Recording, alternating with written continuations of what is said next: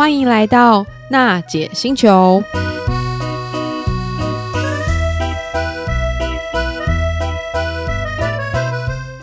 各位行动星球听众朋友，大家好，欢迎又来到了娜姐星球。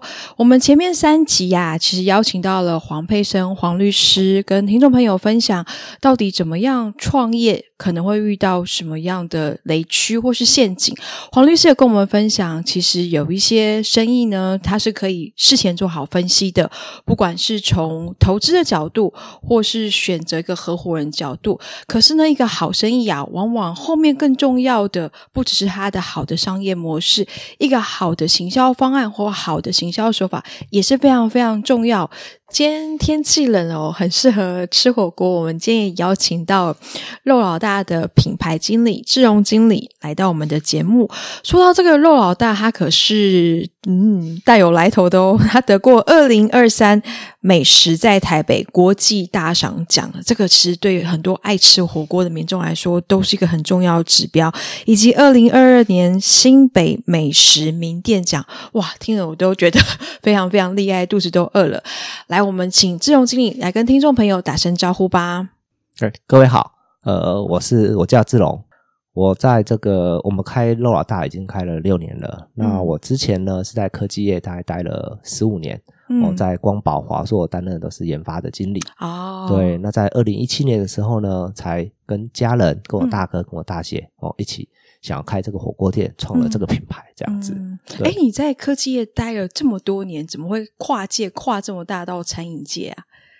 呃，主要是呃，当然说我大哥他们想要开这样这个餐厅，嗯，对。那他之前应该是说他在大概十年前的时候也开了一间餐厅，在一个学校，嗯，哦，然后在学校开了一个美食餐厅这样子。但那时候可能他呃虽然很会煮菜，但是开餐厅可能不需要只是。不只是要会煮菜而已，对啊，对，可能还要包于行销啊，然后产品的设计啊，嗯、或者是有后勤的一些财务啊、人员的管理这些等等的，嗯、所以他那时候可能是呃没有这么多的经验，所以那时候大概赔了一一百多万这样子，哦、对，所以后来这一次要要重新再来的时候，当然他已经累积了比以前更多的经验，包含有管理的经验啊、嗯、这些的，所以呢，他也希望说，哎，这次希望。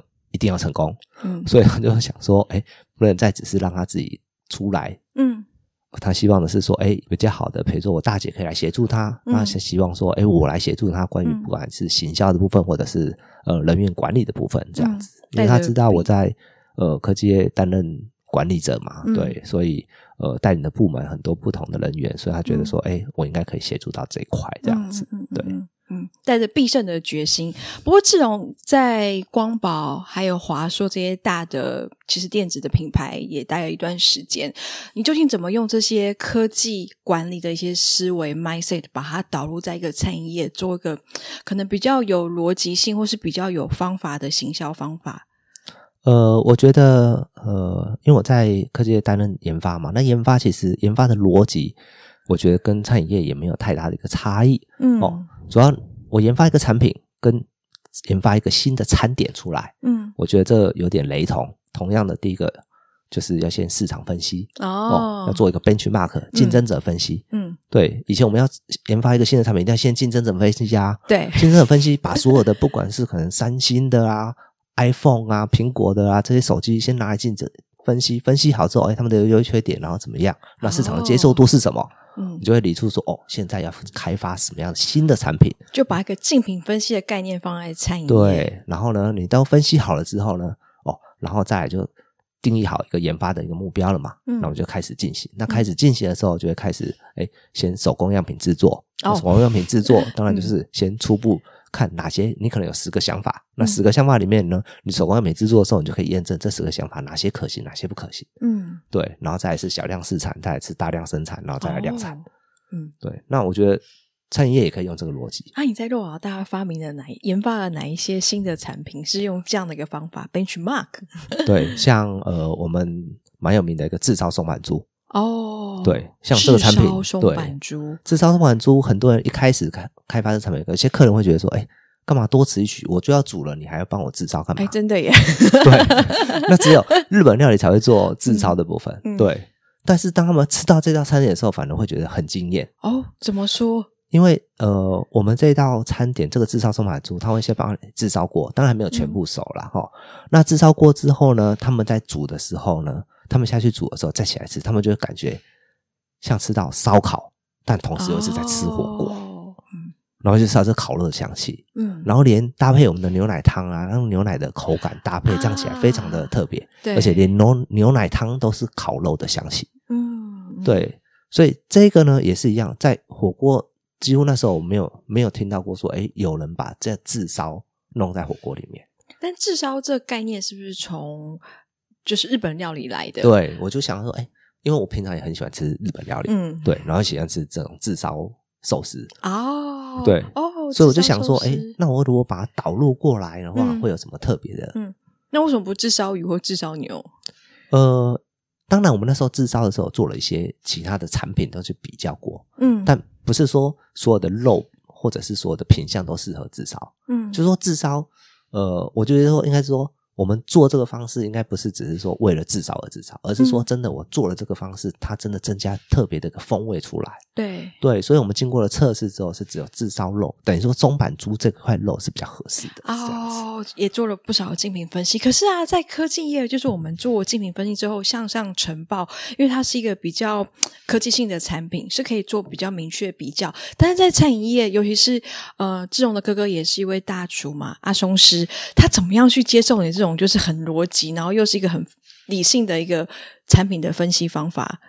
呃，基本上来说，应该是说我大哥他是接受我的讯息，比如说接受他哎想要开发什么东西出来，嗯，对，但是他可能没有办法呃很有。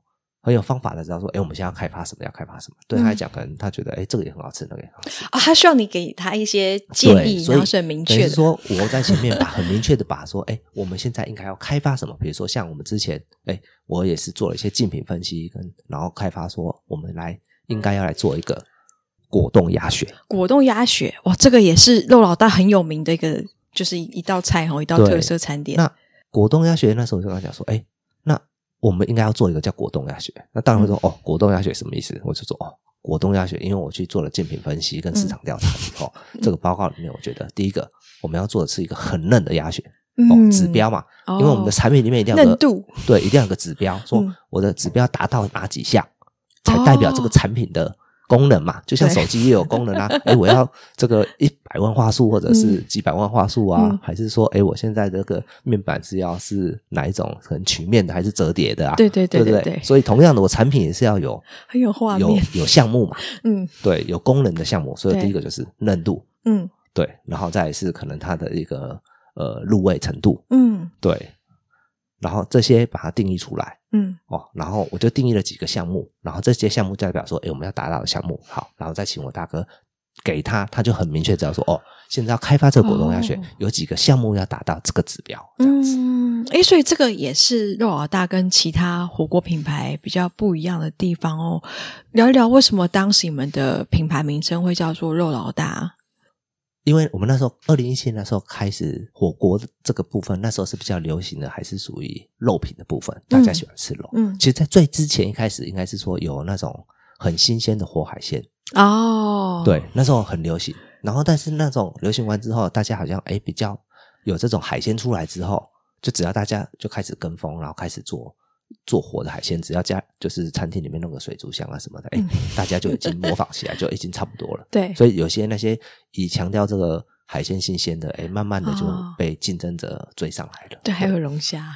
对，所以我们那时候刚好，哎，大肉盘是那时候的一个趋势哦。对，那我们也想说，哎，其实如果是要讲求海鲜很新鲜，那就是拿活的就可以了，嗯、看起来很容易被人家呃复制。嗯，对。所以我们在想说，那肉既然是大家很喜欢吃肉，嗯，那我们在肉品的严选，我觉得应该会有比较不一样的门槛哦。对，那对有很多的肉品啊，有不同的厂牌啊，虽然都同样都是牛小排或者是里脊牛，嗯、对，所以我们我觉得我们的我们的呃想要做的就是，只要同样你在吃肉品，嗯，到我们这边一定可以吃同样的价位，一定吃得比外面的。更美味，而且品质很、嗯、很一致。哦，品质又更好。因为叫肉老大。对，所以我们才想说，哎，让我们来叫肉老大这样子。嗯，不过最近这几年，餐饮业其实面到面临到一个很一致，大家遇到的一个比较大困难点，就是其实人很难找，就是餐饮业的人很难找。那肉老大其实一直经营着。二零一七到现在有六七年了，但是我听说你们的人员的离职率和流动率是最低的，究竟是你们是怎么样克服去找人，而且又可以留住人才这个问题？对，确实现在人员非常的难找，真的，尤其疫情完之后。但是呃，我觉得我们克服的就是呃离职率低，嗯，那离职率低的话，代表我流失的没有很快，虽然我找的比较慢。哦，但是还是可以补回来。这是怎么做到的？对，那我觉得主要是在管理上啦。嗯，嗯，对，就是说，其实餐一般的餐厅很习惯的，就是只要是比如说迟到还是犯错，就处罚，嗯、就扣钱。嗯嗯嗯，对。那我觉得其实呃，在管理上，如果处罚就有效果的话，嗯、那也太容易了。嗯，所以我觉得应该是说，处罚其实不是目的，目的我们是希望他们可以改善。嗯，对，所以处罚是最后的招，而且是最，嗯、我觉得是最，就像打小孩一样嘛。对啊，打小孩就会变乖的话，尽量不要用。应该没有那么容易的事情，嗯、所以我觉得就是通常啊，我在管理上就是尽量以鼓励或者是哎去了解他为什么会发生这样的犯错的问题或者什么来去跟他了解，然后去。嗯呃，给他机会，然后去呃辅导他，就请导对，都、嗯、就是说请店长说，哎，我们来辅导这个员工，嗯、就说，哎，怎么样让他改正他一些不好的习惯，或者是他他犯错的事情。嗯，对。那像这样人员工的管理，会跟你在科技业的一些经验是有关系的吗？我觉得没有太大的关系，嗯、因为我那时候其实我一开始进来的时候的管理上，我觉得还是呃。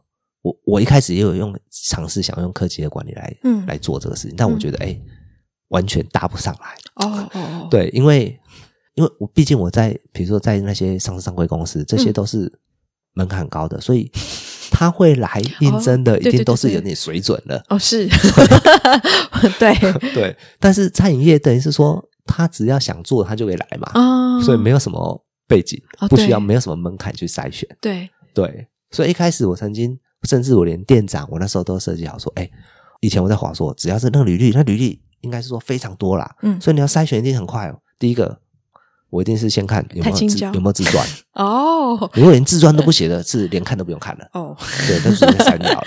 然后呢，再来是说，哦，是是国立大学以上的，嗯，然后有小背景的这样子，或者相关经验的，对，这样很快速的筛选。不然你说你一天要筛选几百封的履历，找几个人出来，当然要很快的就先筛选掉，嗯。对，但是如果用这样的方式要来去筛选，不要说那个呃员工好了，店长就好了，连三这样来筛选店长都不太容易。嗯，对啊，对对对，但至少如果以店长的等级来讲的话，我觉得如果你们写自传的话，通常我也不太会叫你来面试的。嗯嗯嗯嗯，对，嗯嗯，我看到这个问题哦，是也蛮好奇的，因为像呃，就是阿松是他。跟着就是带着弟弟，还有跟着姐一起创业，所以他有一个很棒很棒的手艺。但是你们攒了这么多家店，然后他又推出一些你所建议的研发产品，像是炙烧猪肉啊，或是果冻鸭血。那在不同的这个分店当中，他们要怎么去维持这个食材的品质？会跟这种科技业的管理是有关系吗？它就是有个规格化的制成啊，哦、或是应该说，第一个是我们的这个。呃，制成的 SOP 一定要把它定义清楚嘛。啊、嗯，然后每个每个呃，他们在执行这个部分，一定都是先经过考核，考核觉得他 OK 了，才让他上岗嘛。嗯，对啊，就像以前我们那个呃工厂，每个工站也会有上岗证。哦，就是你通过，你有上岗证，你才可以做这个工，做这个这个工站。对，哦，同样的，你被考核过之后，哦，那你就可以。被我们认定可以执行这个餐点的制作，这样子。嗯嗯嗯嗯。哎，像那个肉老大推出蛮多就是特色，让人家就是网红会很想要去拍照的餐点，像是云雾肉塔等等。当时你也是透过大量的竞品去分析研发来的，或者说有什么样的特别的方法，你会觉得哎，这个东西让消费者会这么喜欢？呃，像前面我们都是在讲产品的功能面，就是。属于说好不好吃这样子，嗯嗯嗯、对。那后来我就开始针对我们的特色，我们有本来我们的特色是一个漏塔。哦，这个肉塔也是我们的特色，就是说，哎，一百盎司、五十盎司，它是漏老大，对，然后看起来就很壮观这样子，对。但我那时候就想说，哎，这样的方式好像呃是不错，嗯，但是呢，好像又少了什么，嗯。我想说，如果说这个画面可以看起来更浪漫，更就是更浮夸一点啊，哎，让人家更有这种。更觉得惊艳，对，那我就会更特别一点，这样子，嗯，很有画面。对，所以我那时候就想说，哎，以前我常在大家都喜欢去阿里山看云海，哦，原来的那概念是这样，对，那就好像山在云上面，对对对对对对，所以我想说，那我可不可以把我这个肉塔，嗯，也感觉像在云上面一样啊？对对对对对，飘在云上的肉塔，对，真的很美，嗯。所以后来我才说，哎，那当然我们一开始试了几次啊，嗯。都没有成功。比如说，哦，我先弄一个杯子，然后那个杯子里面可以用一些干冰的烟雾出来，哎，但是效果都不好。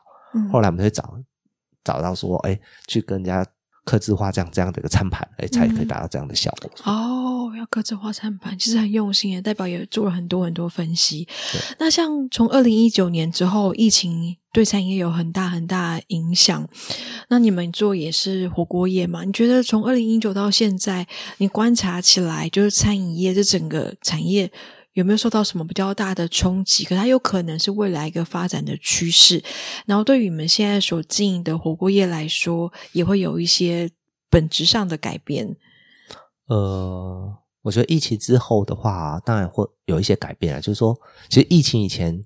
就有外送了，可是外送其实并没有到那么的 popular，嗯，或者是大家接受度不高，嗯，但是因为疫情之后，虽然现在已经有下降了，嗯，但是还是有人已经习惯了这个事情，嗯，因为你可能有时候很常会家里附近都吃的很腻了，哦，对啊，但你现在可以偶尔，但是可能下雨天你又不想出去，嗯，哎，那干脆叫一个比较远的，嗯，好吃的餐厅，他就可以送过来，哎，这也是一种方式，嗯，或者是说，哎，现在很忙，实在没有时间去外面吃。那刚才叫外送直接过来这样子，嗯、对，虽然会花费比较高一点，但可能你偶尔为之的话，可能还是可以接受。嗯，对，所以说疫情后虽然有下降，但我觉得它还不至于，哎，还是有一定的需求量在。嗯，对，所以等于是说，我觉得，哎，在外送平台这部分的话，在餐饮的部分，哎，就要去设计哪些是不比较符合说，哎，是否外送外带可以比较。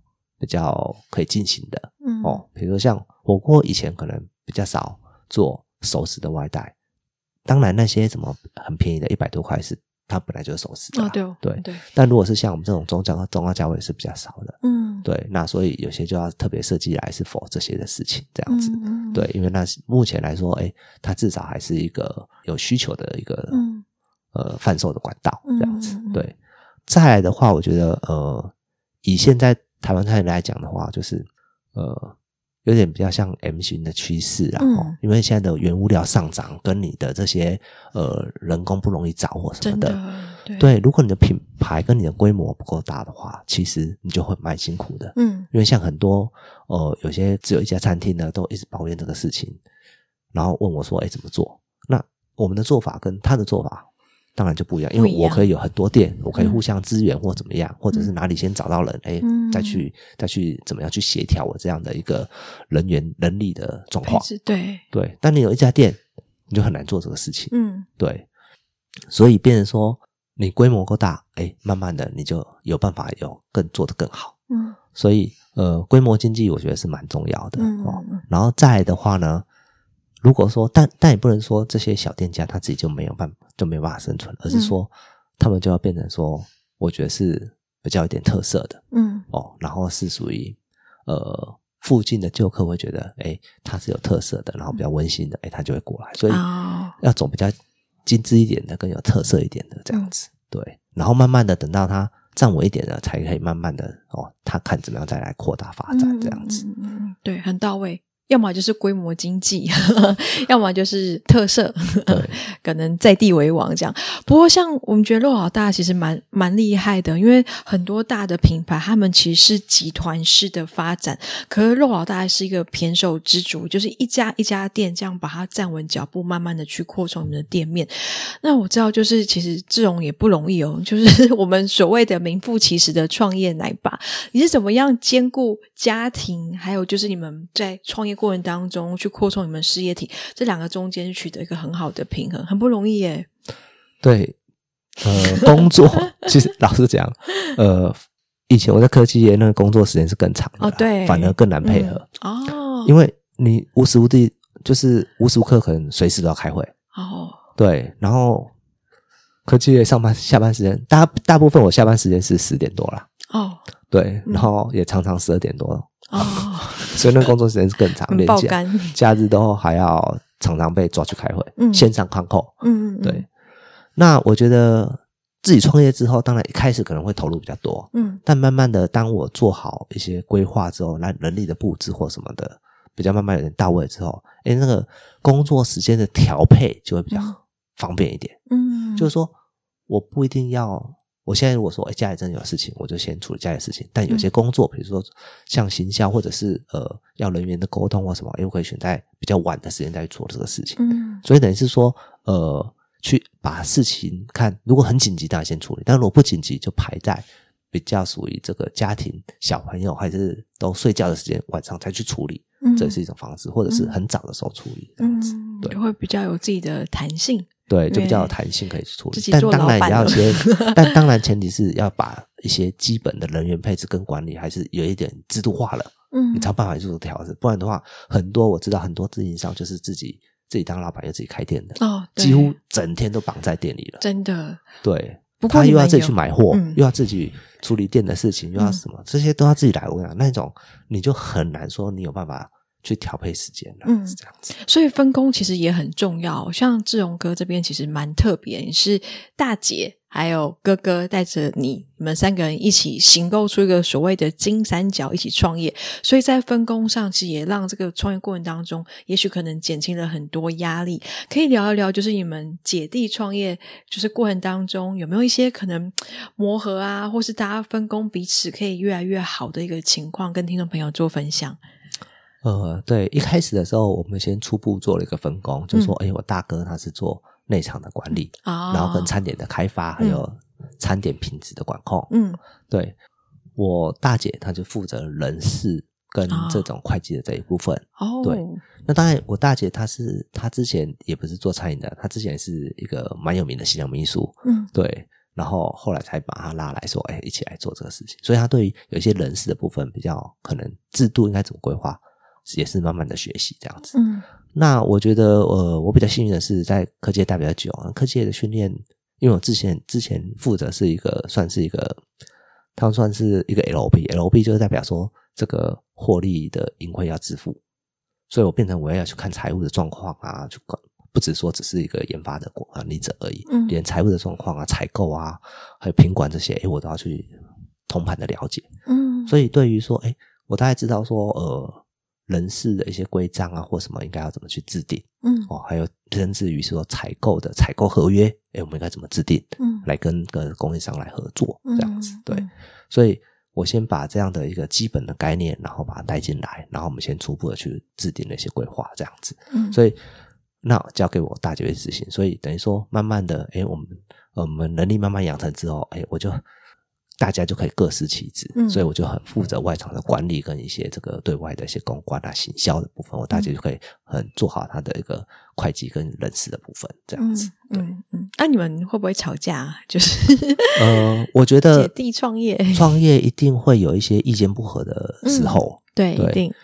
通常应该这样，有些如果说有一些意见不合的时候，我们通常是说好，如果没有很重要，或者是说，哎，这个可以试试看，也不会花公司很多钱。那就试试去做这个事情，嗯，对啊，做了之后再来修正，嗯，还有什么状况再来讨论，嗯，对，这样的话，或者是说，诶，有时候大家各退一步，这样子，嗯，对，或者是诶，我们是几个人一起觉得说，诶，以就是多数决觉得说，诶，这个可不可以这样做，或者是可不可以这样做？但我觉得重点还是说，呃呃，是针对事情来讨论啦。嗯，对。通常呃，我之前也有一些方式，比如说，哎，我想做这个事情，但我觉得这个事情很值得做，但是他们都不同意。嗯，我就说好，这部分执行这个部分的费用，嗯，我自己先出。如果失败了，哦、我负责，哦、这钱我就出了。嗯，如果成功了，换公司负责。因为我会在意，我会讨论是他们会反对不要做这个事情，一定怕他们觉得这个事情不值得做。哦，怕失败，不值得。对，那失败了，这个费用就浪费了嘛。哦，嗯、那既然你们会考量到费用的问题，那没关系，我就说我来出嘛。嗯嗯嗯，那就没有这个问题了嘛。嗯，对，嗯嗯嗯，所以我有时候就是以退为进的来看这个事情。哦、也是对，不不也是姐弟的感情很好啦，大家可以互相包容，有共同目标，这样一起前进。对，嗯。最后啊，最后，呃，二零二四年就是肉老大有没有一些比较特别或是有趣的活动，可以先跟我们的听众朋友做个分享，当成是我们的小福利。哦、对，呃，目前我们有在在针对一个就是火火锅的部分啦，因为火锅我们像我们都有龙虾，嗯，还有一些海鲜的部分，嗯，对。那我现在在思考是说，哎。怎么样？有些有些的海鲜，它用蒸的会比较好吃，嗯，会它的甜味会更啊，口感会更好，对，因为你用火锅的话，变成它甜味或者什么可能流失在汤里面了，嗯，对，所以我现在已经找到一个，等于是说刚好符合我们的这个锅子的一个大小，嗯，然后让我们的客人呢，他想吃这些海鲜的时候呢，他也可以用蒸的方式，等于说不只是吃火锅。你也可以吃蒸的火锅，蒸火锅。对，那我们试了一下是，是哎，同样的活的波士顿龙虾，嗯，我放在里面煮，哎，也是不错吃。但是我用蒸的话，嗯、这个口感会更好吃。哦，所以二零二四有个蒸火锅要推出来，对，就是让客人不只是只能吃火锅，嗯，还有蒸火锅的方式也可以。哇，哎，听了就 肚子都饿了，很期待哎。好啊，期待我们的洛老大推出蒸火锅。好，今天谢谢志荣来到我们的节目，跟很多的听众朋友分享一个创业奶爸，他从科技产业跨足到一个餐饮火锅业，而且推出了很棒很棒的一个行销手法，甚至导入科技的一个 mindset。我们收获很多。那这集呢，我们就到这边结束。志荣来跟听众朋友说声拜拜。拜拜，谢谢大家，谢谢，拜拜。拜拜。